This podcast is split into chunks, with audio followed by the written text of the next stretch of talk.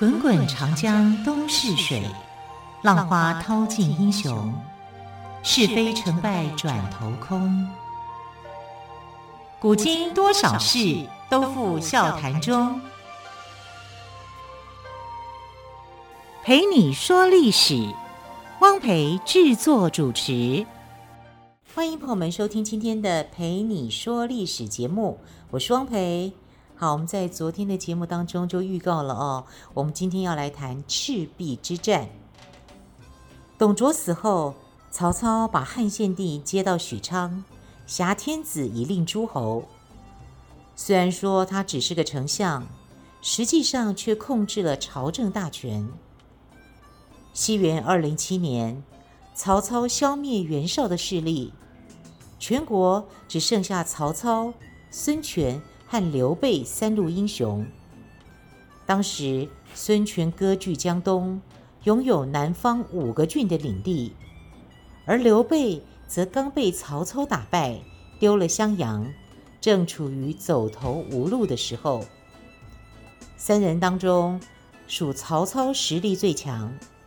为了自保，刘备和孙权结盟，与曹操在赤壁展开大战。赤壁之战中，曹操大败，损失惨重，不再有能力发动大规模的战争。而刘备和孙权也没有能力攻打其他国家，魏、蜀、吴三足鼎立的局面就这样形成了。赤壁之战是三国鼎立形成之初最重要也是最精彩的一场战役。在这场战役中，诸葛亮、周瑜、庞统等人充分发挥了他们的聪明才智。刘备被曹操打败之后，决定和孙权结成联盟。他派诸葛亮前往江东筹谋结盟的事情。当时曹操下战书，号称率百万大军前来攻打孙权统治下的东吴。孙权想和曹操好好打一仗，偏偏那些文臣们都主张投降，因此。孙权故意安排诸葛亮跟大臣见面，想借诸葛亮的嘴来说服自己的大臣。当时东吴的文武大臣都认为刘备已经走投无路了，诸葛亮又只是一个初出茅庐的小子，所以很瞧不起他。东吴的大臣张昭第一个发问。人家都说刘备三顾茅庐，把先生请出来，从此刘备就能收复汉室天下。可是刘备本来还占领了几个城池，怎么诸葛先生一出马，刘备反而丢兵卸甲，连个容身之地都没了？诸葛亮回答说：“大鹏鸟的志向。”普通的凡鸟又怎么会知道呢？以前刘备占有新野，那不过是个过渡的地方。我们虽然打了败仗，但其实是为了更远大的志向啊！你们这些等闲之辈又怎么会知道呢？又有人问诸葛亮：“现在曹操率领百万大军前来，我想听听您的高见。”诸葛亮应声回答：“曹操虽然有百万大军，可是都是些乌合之众，有什么好怕的？现在我们暂时没有能力抵抗曹操，可是你们东吴兵精粮足，要是还是向曹操投降，那岂不是太丢脸了？我们才不怕曹操呢！我看。”怕曹操的是你们东吴吧？还有人问：现在曹操占据全国的三分之二，天下的人都想归附他。我们这个时候去打曹操，岂不是以卵击石？怎么会不败呢？诸葛亮故意装作大怒的样子说：“你真是无父无君的人呐！”人活在世界上，要以忠孝为本，你喝着汉朝的水，吃着汉朝的饭。曹操想造反，是汉贼，你还想归顺他，我都替你感到难为情啊！”诸葛亮口若悬河，把东吴的大臣们说得哑口无言。孙权听了诸葛亮对形势所做的分析后，坚定抗曹的决心。他抽出了佩刀，用力朝案桌砍过去。案桌被劈去了一角，然后对着文武百官说：“谁再敢说投降两个字，案桌就是榜样。”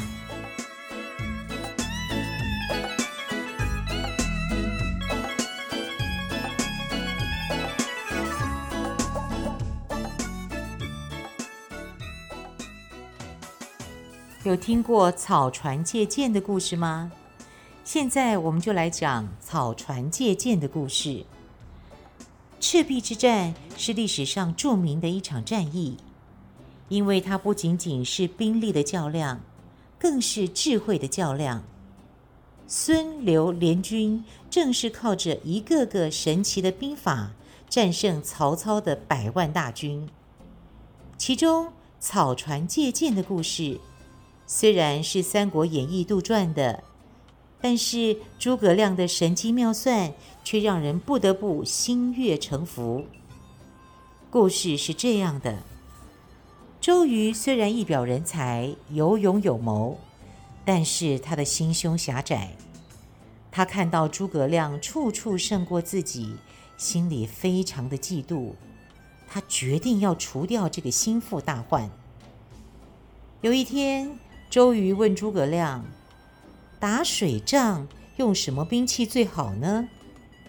诸葛亮回答：“弓箭是水战中兵器的上选。”周瑜假装说：“现在军中缺箭，请先生在十天之内造好，不知道行不行？”诸葛亮明知是计，但还是胸有成竹地说。战事这么紧急，十天太长了，我三天就可以把剑造好，不然甘愿受军法处置。周瑜欣然同意，心想：三天造好十万支箭，这怎么可能呢？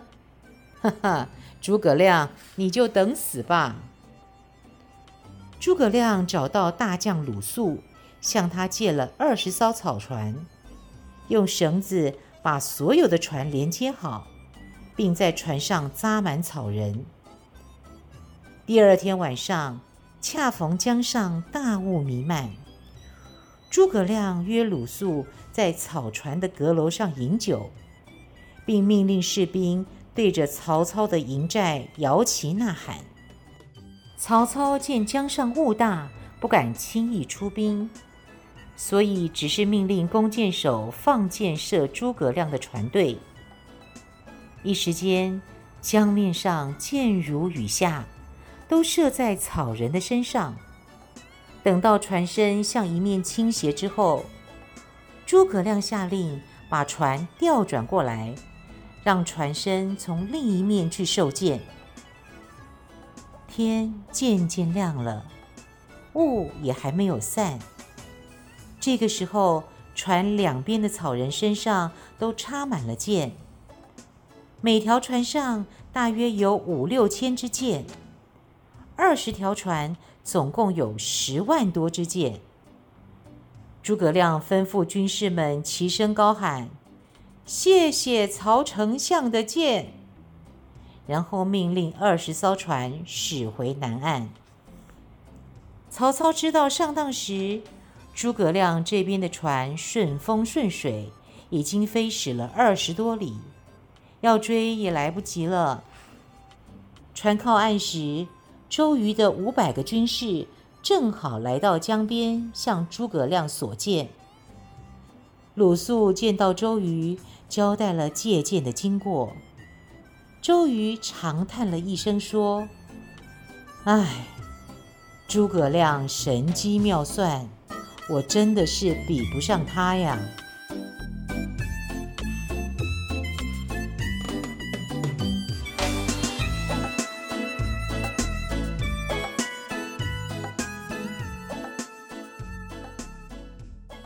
有听过周瑜打黄盖一个愿打一个愿挨的故事吗？现在我们就来说这个故事。曹军跟吴军实力相差悬殊周瑜想出了火攻的计策。可是曹操在长江对面，要怎么样才能让火源接近对方呢？周瑜想了一个晚上，第二天去找黄盖。对他说：“恐怕要让大将军受点皮肉之苦了。”黄盖问：“都督为什么这样说呢？”周瑜反问：“我们要火攻曹操，可是怎样才能够接近曹军呢？”黄盖想了一会儿说：“如果我带领部分军士，假装向曹操投降。”或许就能接近。可是我是都督，您是将军，曹操又怎么会相信您呢？那都督的意思是？周瑜笑道：“所以啊，我说要让将军受点皮肉之苦嘛。”第二天，周瑜召集众将领商讨战术，黄盖却说打不过曹操。不如投降。周瑜非常的生气，将黄盖臭骂了一顿。黄盖感到很不服气，两个人当众吵了起来。周瑜大怒，命人将黄盖狠打一百倍杖，打得黄盖皮开肉绽，鲜血直流。之后的几天，军队里经常听到黄盖对周瑜的抱怨。就在这个时候，曹操收到黄盖写来的降书。曹操老奸巨猾，自然不会轻易相信。他暗中派人到周瑜的军队里打听了一番，才知道黄盖和周瑜不和。曹操聪明反被聪明误，竟然相信黄盖，并约定黄盖留在吴军里暗通消息。为自己后来大败于赤壁留下了致命的隐患。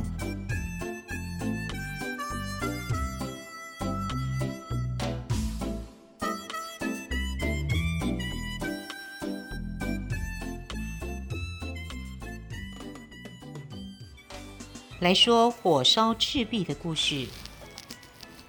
庞统在周瑜手下做事，他和诸葛亮一样。也是水镜先生的学生，一个称为凤雏，一个称为卧龙，一个能武，一个善文，两个人都非常了不起。当时东吴已经定下火攻的计策。庞统问周瑜：“火攻的方法很好，可是如果一艘船着火，而其他的船都逃走了，那有什么用呢？”周瑜觉得庞统说的很有道理，就问他：“没错，但是该怎么办呢？”庞统说：“我觉得可以用连环计，只要曹操把船连接在一起，火烧起来就都跑不掉了。”周瑜又问：“那要怎么样才能让曹操把船连接在一起呢？”庞统说。这个啊，就包在我身上。接着，庞统跑到曹操那里，假装要投降。曹操高兴地问：“哎，凤雏先生怎么来了？”庞统假装很伤心地说：“哎，我为周瑜做事，可是他年少气盛，目中无人，不重视我。”曹操对庞统的话深信不疑，还带他参观军营，并问他说：“先生认为应该怎么做才能破敌呢？”庞统说：“丞相的军队从北方远道而来，不擅长打水仗。如果能把船用铁链连接在一起，行在水面如履平地，就能打赢孙权。”曹操听了，大赞庞统的计策巧妙，于是就按照这个方法做。庞统见任务完成，便偷偷跑回了东吴。周瑜听说曹操把战船都连接在一起，觉得火烧赤壁的时机已经成熟。东风一起，黄盖就胸有成竹地率领二十艘船向曹军驶去。曹操以为黄盖前来投降，还站在岸上迎接。不久，黄盖命令十艘船同时点火，战船像离弦的箭一样向曹营冲去。曹军的战船被点着了。火势迅速蔓延开来，曹营水寨瞬间成为一片火海。曹操的船因为早已被铁链连成一片，想逃都逃不掉了。就这样，孙刘联军火烧赤壁，以少胜多，大败曹操。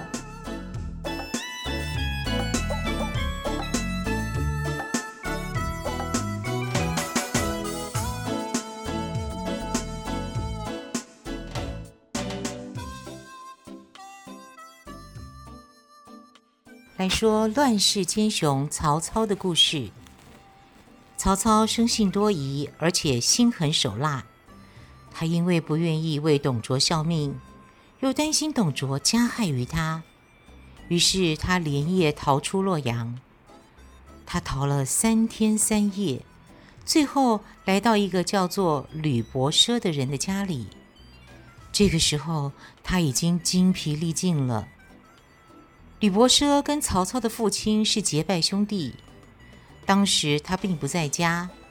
他的五个儿子热情招待曹操，他们对曹操说：“您先休息一下，我们去准备些好酒好菜。”曹操坐着休息的时候，听到屋后传出磨刀的声音。他想：“他们不是我的亲人。”而我现在又是个逃犯，说不定他们会出卖我，还是去听听他们在说什么吧。于是他跑到屋后去偷听，但只听到屋后磨刀霍霍的声音。曹操以为人家要杀他，心想：“嗯，先下手为强吧。”就这样，他把屋里的八个人全杀了。又把吕伯奢的家里搜了一遍，结果在厨房里发现了一头被绑着的猪。曹操连忙骑马逃走，在路上遇到吕伯奢买酒回来。他见曹操要走，热情地说：“哎，贤侄，你怎么要走了呢？我已经吩咐家里的人杀猪款待你，你住一晚再走吧。”曹操这才知道杀错了人，可是为时已晚。曹操这个人既是治世之能臣，又是乱世之奸雄，不得已时就使出奸计，因此在历史上留下许多不光彩的一面。有一次，曹操率领三十万大军攻打袁术，攻了一个多月都还没有攻下来。粮食却快吃光了。管粮食的官员王后请示曹操：“现在我们兵多粮少，怎么办呢？”曹操说：“给士兵分粮食的时候，用小一点的斗盛米，这样不就够了吗？”王后又问：“如果士兵有怨言，怎么办呢？”曹操说。我自有办法。没有粮食的日子终于熬过去了，可是士兵已是怨声载道，纷纷责怪曹操不善待他们。这时，曹操把王后叫来说：“我想借你的小命一用。”王后知道自己的死期到了，悲叹道：“我没有犯罪呀。”紧接着，曹操命令手下把王后推出去斩，并告示全军，说王后窃盗军队的粮食，故意用小斗盛米，导致士兵们吃不饱。士兵们信以为真，不再怪罪曹操。曹操是奸雄，由此可见一斑。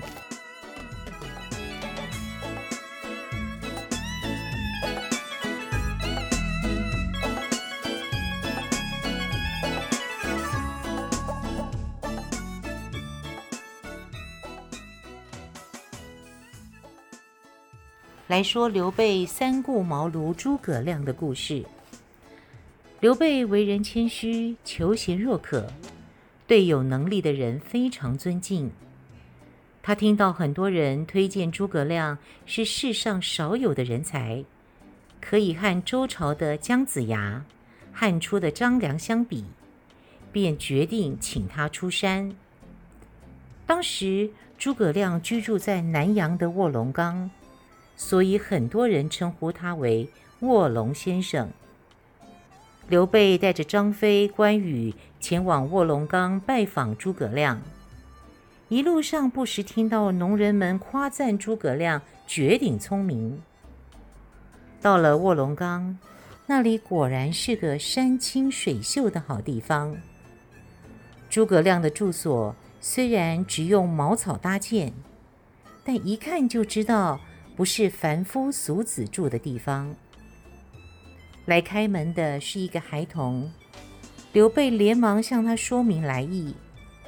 谁知孩童回答说：“诸葛亮不在家。”刘备很有礼貌地问道：“那先生什么时候回来呢？要是快的话，我就在这里等他好了。”孩童说。先生行踪无定，说不定三五天后才会回来，也说不定十天后才会回来。您还是请回吧。那时已是寒冬腊月，天气特别寒冷，还下起大雪。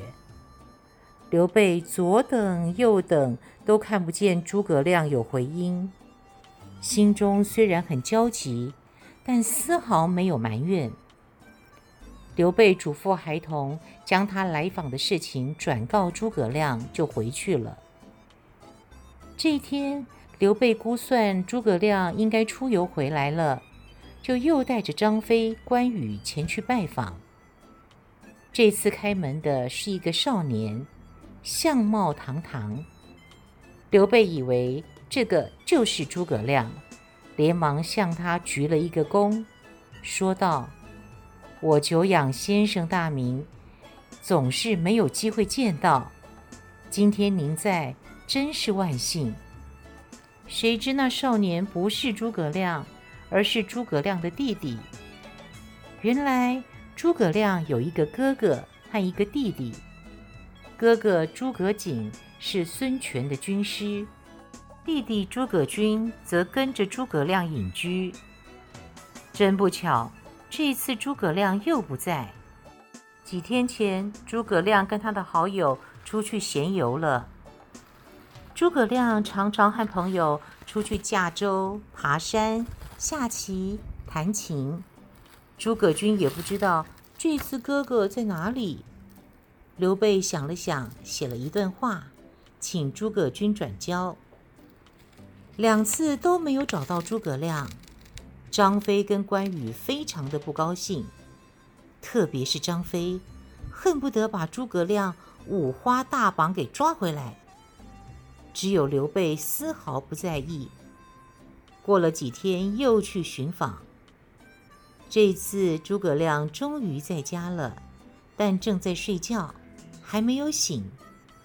书童想叫醒诸葛亮，但被刘备阻止。他很有礼貌地在屋外等着。刘备等了好几个小时，诸葛亮终于醒了。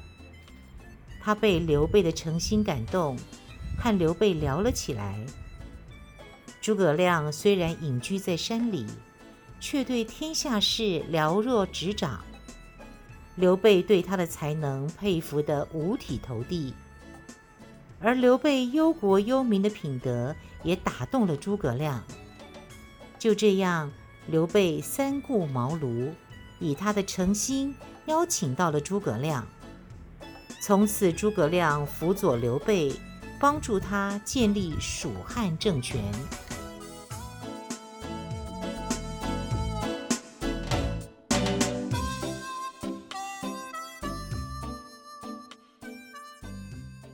很快的节目接近尾声，非常感谢朋友们的收听。更多精彩的历史故事，欢迎朋友们下个星期一继续收听喽。我是汪培，我们就下个星期一再会，拜拜。